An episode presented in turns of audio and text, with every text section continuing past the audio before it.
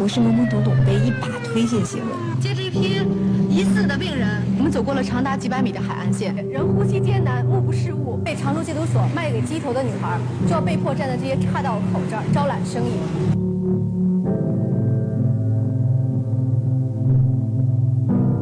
我写的是这十年新闻中我看见的人，是他们构成了我。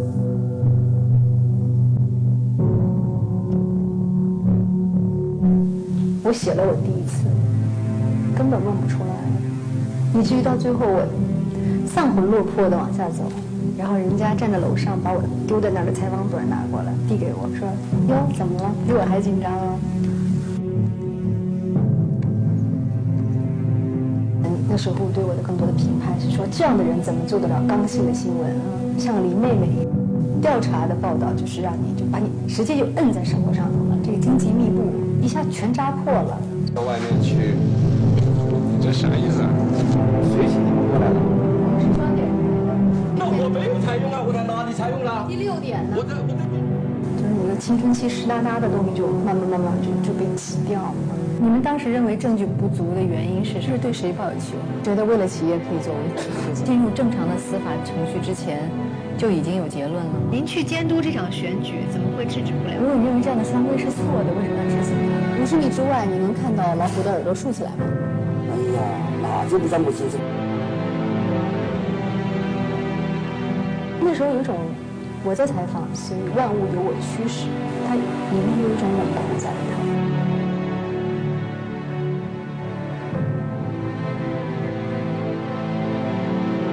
写本身也是一个发现自己的过程，就你不写，你永远都不知道自己身上发生了什么。我是最大的为什么呀？他也是个力。宽厚不是容忍，宽厚是把你放在我的心，放在这儿。我也像你这样活一遍，我就知道了什么是因果。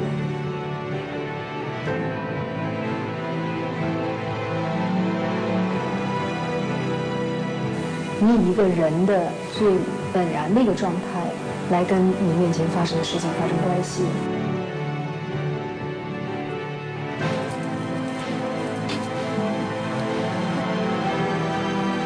博士说的那段话，你们不要总在争自由，自由是外界给你的，你们先要争独立。给你自由，你不独立，仍然是奴隶。你要把你身上矛盾的概念和成见，一点一点像剥笋一样，一层一层剥开，露出它里头很鲜嫩、很轻的零件。如果不去试图去抵达“独立”这两个字当中的内涵，就不足以匹配你这十年当中生活从你身上流过发生的事情，不管是两会，不管是奥运，不管是地震，不管华南虎、虐猫、飞碟，如果你不能够说去看见，而只是视而不见，那确实是配不上的事。你就会问自己说：我有没有时光需求？我可能做不到更好。但还是要像朱光潜说的那句话：“此时此地此生，就是此时我能做的事，绝不推诿到下一时刻；此地我能做的事，绝不想着换另外一个境地我再做；此生我能做的事，我绝不妄想与他人来替代。”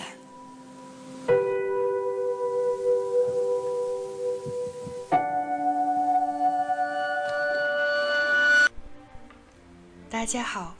我是卡尔西法，欢迎收听假电台。刚才大家听到的是柴静新书发布会开场视频。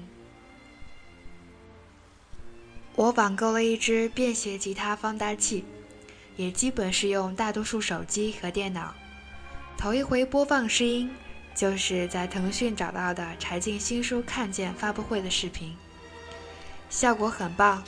仿佛又回到念书时候和收音机作伴的日子，能感觉到那些电流的沙沙声，怪性感的。本来已经想好了这期节目的内容，想分享好朋友小航的文章。他在很多城市停留过，写下了很棒的文字来记录经过的人、事，还有城市。但是柴静来了，柴静的新书来了。冯唐说过，找个偶像的意义重大，比找个初恋和找个墓地都更重要。我不大提起偶像这个词，但是陪伴我高中以及大学时代的作家徐璐，以及更懂事的时候真正开始了解并喜爱的刘瑜和柴静，的确是我的偶像。如果能把精神世界比作旧时代建的大宅子，他们是我精神世界的大梁，支撑起我的信仰。所以抱歉了，我亲爱的好朋友，把下一次节目留给你。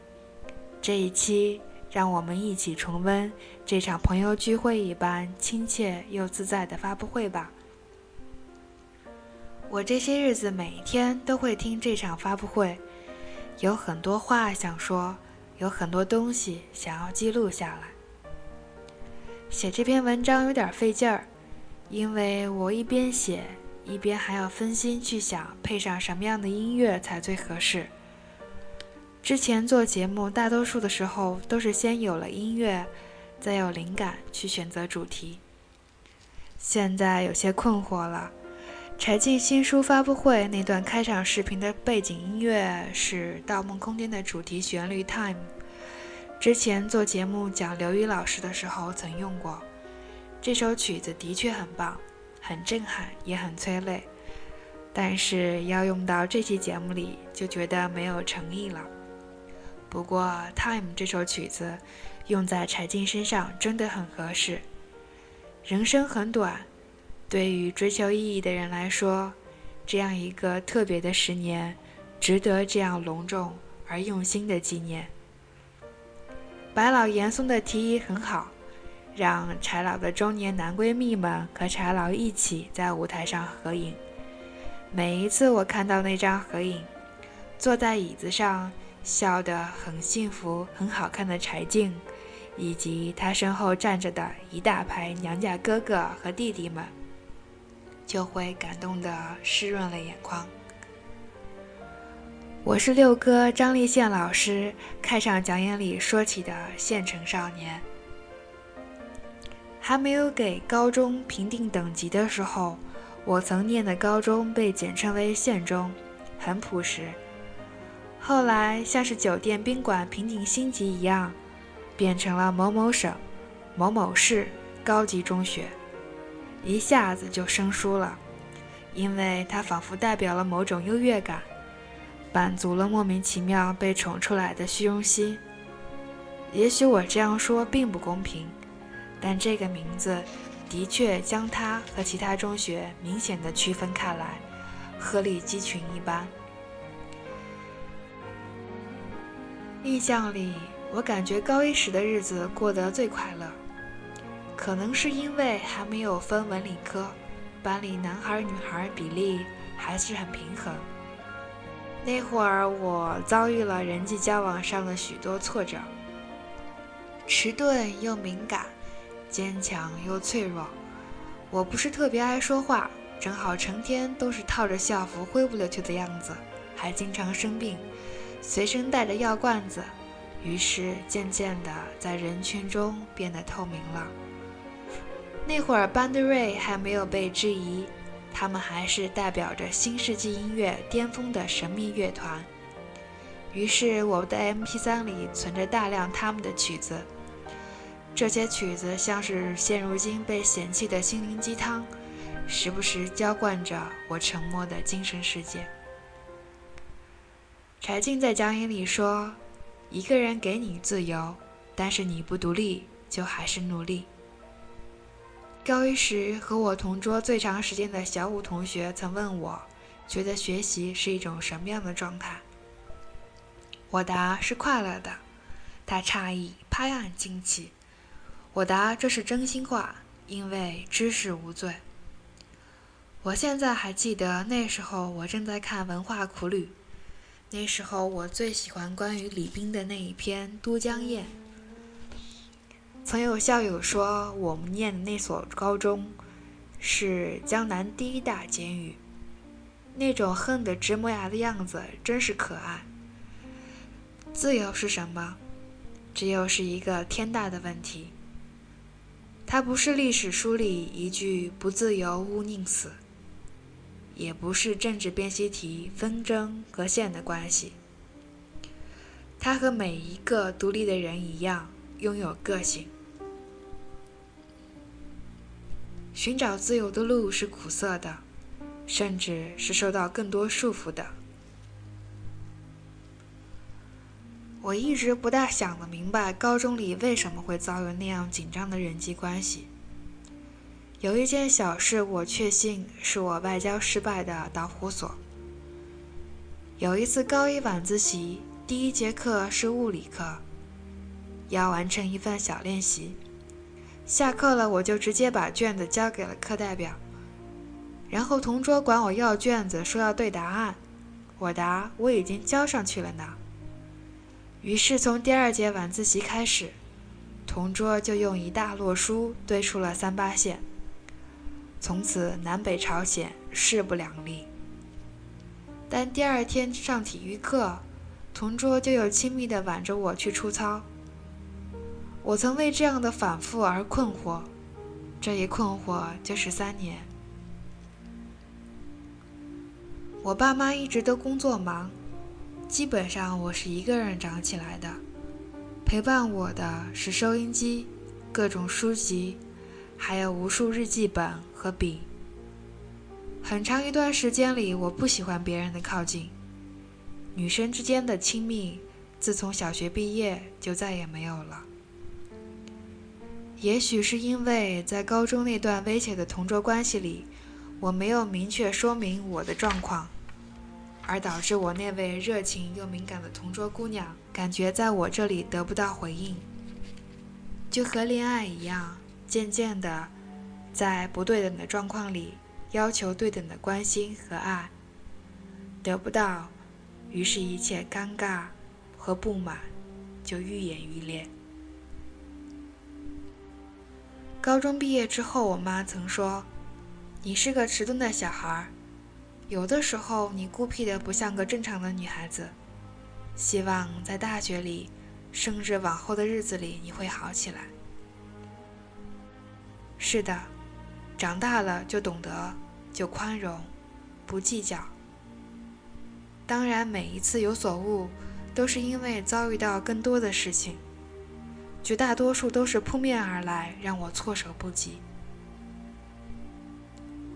我说的这些个事儿，也许和自由和独立扯不上太大的关系，但是这一段长达三年的困惑，的确启蒙了我对自由、对独立的思考。从生活中具体的依赖和随大流的思想上的判断和独立。虽然我一直比别人成长得慢，但是我能感觉到自己的变化。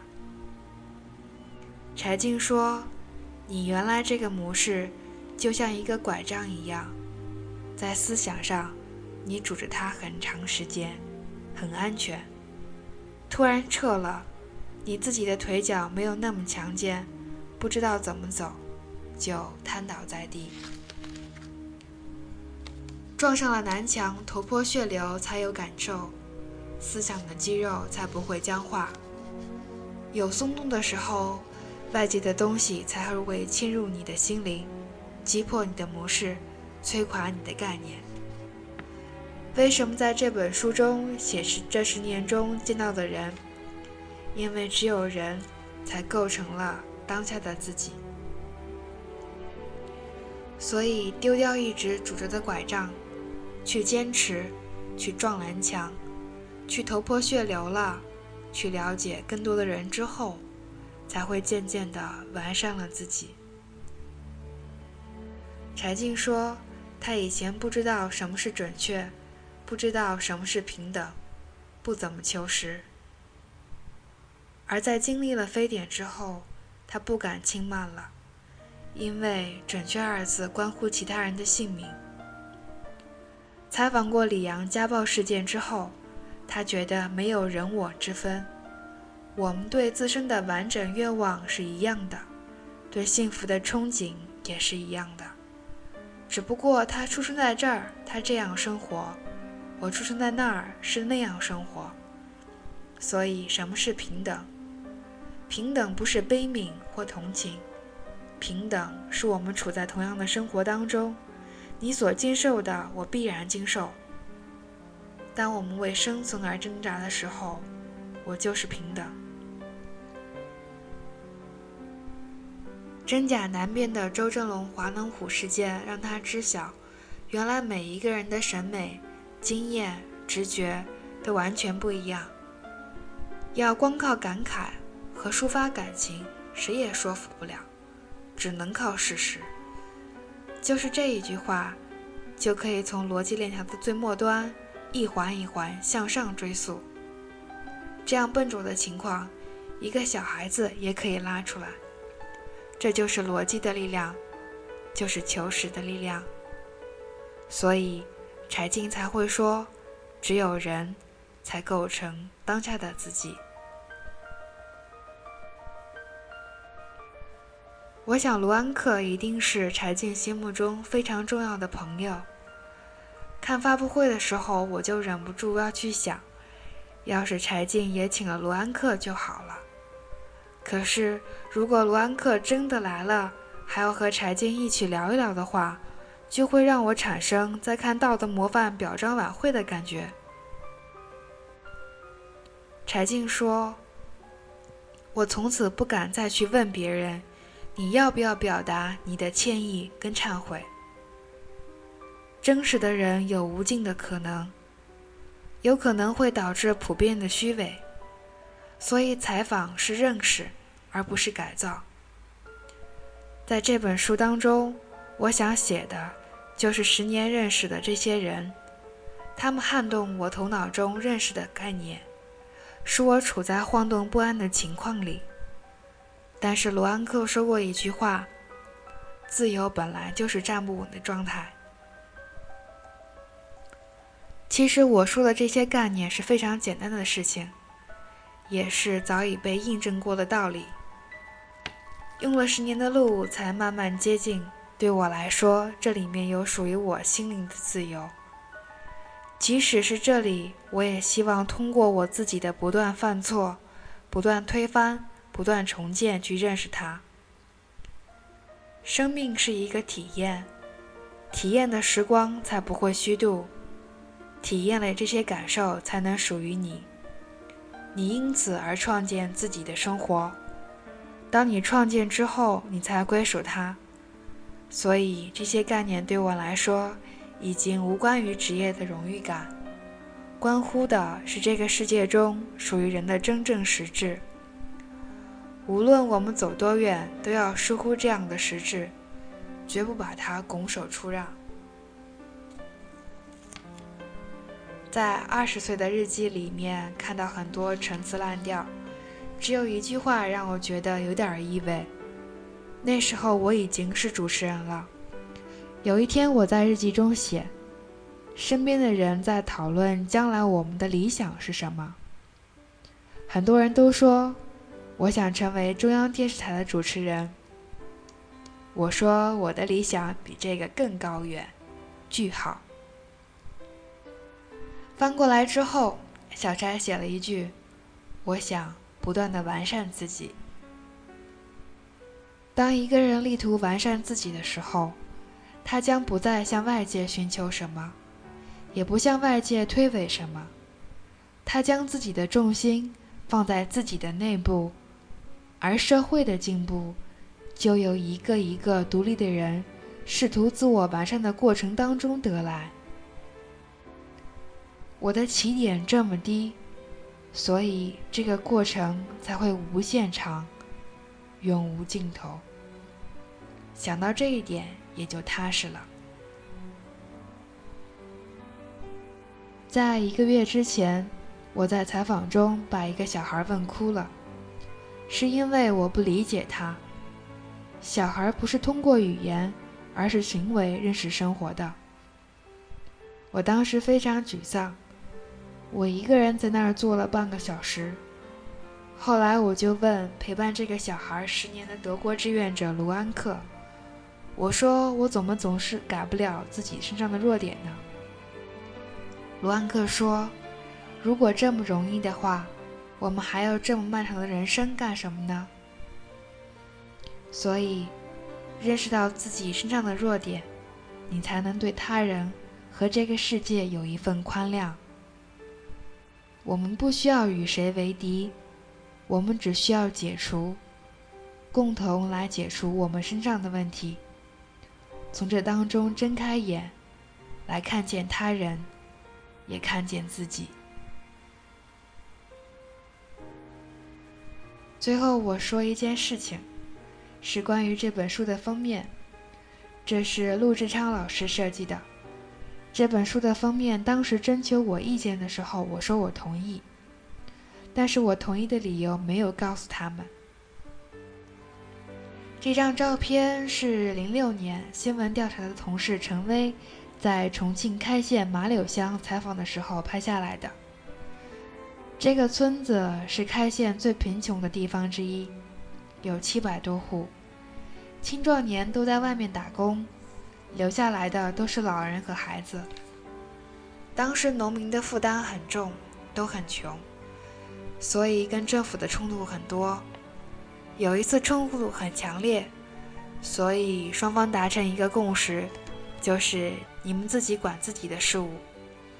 他们要做的事情就是把这个山村的路修起来，路特别难修，要协调很多的关系和利益。政府想修，想了五年都没有修成，说现在你们自己来吧。就是这张照片当中的有一个老人。他是这个村的生产队长，他来负责开会协调。他说：“我有这么几个规矩：第一，人人都要发言；第二，不能骂人；第三，不能光说怎么不行，也得说怎么行。”说完之后，大家举手表决，百分之八十五都同意了。我就把这个纸摁上手印儿，贴在祠堂的门口。但是贴完之后，允许你睡一觉起来又反悔。五天之内允许你反悔，你就把这个榜接下来，召集大家重新开会。但是有一个条件，就是你负责全村人务工的费用，以免你太任性、为所欲为。这张纸被接下来五次，每一次都重新开会，但是最终还是依照原先的决定。路修好了，没有人闹事，也没有人上访，日子就这样平静地过下去。所以拍这张照片的时候，当年我们的节目叫《麻柳的民主》，就是说这里是实践中国基层民主最前卫的地方。实际上，这些老人、孩子，他们很多人都不识字儿，根本没有听说过“民主”这两个字儿。这张照片给我们的信念是。我们没有向外来的世界学习什么模式，也没有必要刻意的与谁为敌。我们只需要解开身上的束缚，成为独立的人，用朴素的生活经验、智慧和常识，就能创造和决定自己的生活。尽管这个生活并不完美，但是从今往后，我们将生活在自己亲手创建的。世界之上，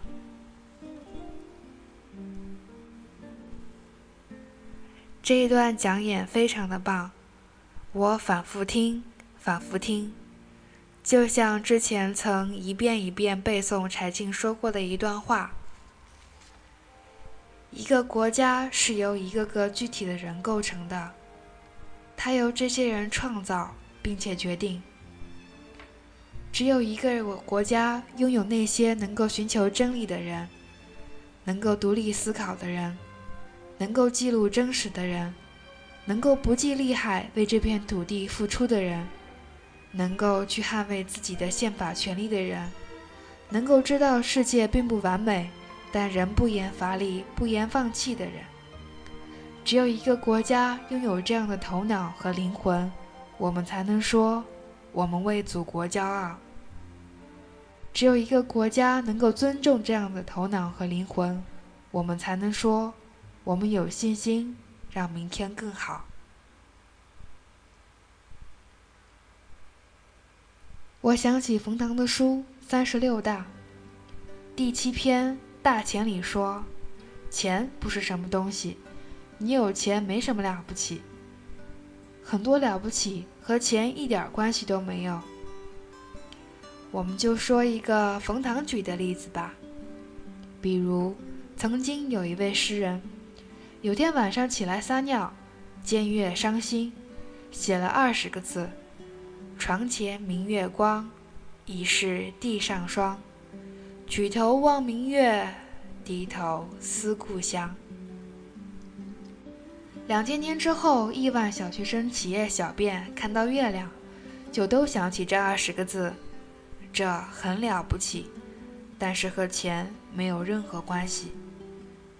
当然还有另一面，那就是钱是一种力量，使用好了。你可以变得了不起。也说一个冯唐举的例子吧，比如推动遥远的民主，在最穷最偏远的两百个县城当中，给一所最好的中学盖个新图书馆，建个免费网吧，在图书馆和网网吧的立面上贴上你的名字，再过几年，你就和肯德基大叔一样出名啦。召集顶尖的一百个学者。花二十年重修《资治通鉴》，向前延伸到夏商，向后拓展到公元两千年。再过几百年，你就和吕不韦、刘义庆、司马光一样了不起啦。邱启明被说是央视的临时工，柴静被说是央视最穷的主持人。白岩松在发布会里说得好。其实他们都是最富有的主持人。这个富有不在钱。比如说，崔永元投入了很多很多的钱，很多很多的精力到口述历史的工程中，帮助这个民族不遗忘、不堕落。再多的钱也可以不够用，花钱也可以很愉快，这是一件需要琢磨的事情。不过，这个得每个人努力的思考。所以有时候我并不喜欢《简爱》里的一句名言。简爱大声地对罗切斯特先生说：“你以为我贫穷、相貌平平就没有感情吗？我向你发誓，如果上帝赋予我财富和美貌，我会让你无法离开我，就像我现在无法离开你一样。虽然上帝没有这么做。”可我们在精神上依然是平等的。也许上帝真的赋予简爱美貌和财富，我们也就读不到这部作品了，而只是很有可能在迪士尼动画里看到另一个令人讨厌的公主或者王后殿下。不是说优越的条件里不可能出现极其优秀的人或者极其优秀的作品，我只不过想说，撇开一切外部条件。只有内在经历过痛苦和挣扎，才会磨砺出优秀的品质。所以，这才是平等，而不在于生活的方式。棒柄成珠，人亦如此。就像是谢耳朵调侃诺奖获得者，自从获了奖就消失了。莫言大叔也说了，他要打破获奖之后就写不出好作品的魔咒。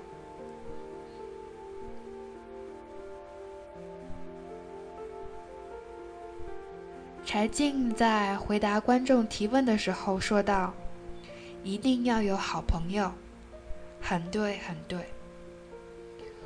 我不是宿命论者，但我相信相遇的缘分。因为我相信，所以我会去靠近，会去努力。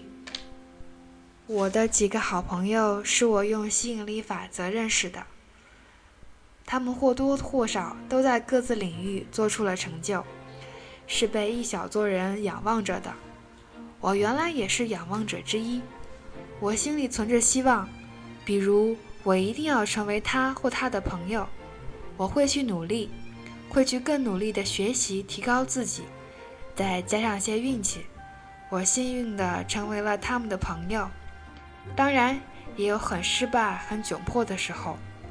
有一回在校内发掘到一位大神级人物，去他的主页踩了踩，然后发了好友申请。后来发现这位大神轻轻地来到了我的页面，一会儿就轻轻地走了。他没有通过我的好友申请，我瞬间内伤，窘迫得面红耳赤。我灰溜溜地跑回闺蜜死党堆里吐槽，航仔就说：“我倒要去看看是何方大神，瞧你这个样子，太没出息了。”一会儿他鉴定归来，说不是他的菜，攀不上没什么大不了的。现在说起这事儿就觉得特逗，这倒没有打击到我，因为我知道自己的分量。普通人嘛，做着普通的事情，渴望着不平凡，希望能有更多的成长，不断完善自己。现在我用心的制作电台，努力遵守着每周三发布新节目的承诺，是因为我珍惜聆听着我的声音、我的故事的好朋友。我希望我自己像是柴静说的那样，一点儿一点儿像是剥笋一样，露出里头很鲜嫩、很轻的那个劲儿。柴静说起过朱光杰先生的座右铭：“先生终身恪守自己的座右铭，此生、此时、此地、此生，是说凡此生应该做而且能够做的事。”绝不推诿给别人。此时，是指凡此时应该做而且能够做的事，绝不推延到将来。此地，是说凡此地应该做而且能够做的事，绝不等待想象中更好的境地。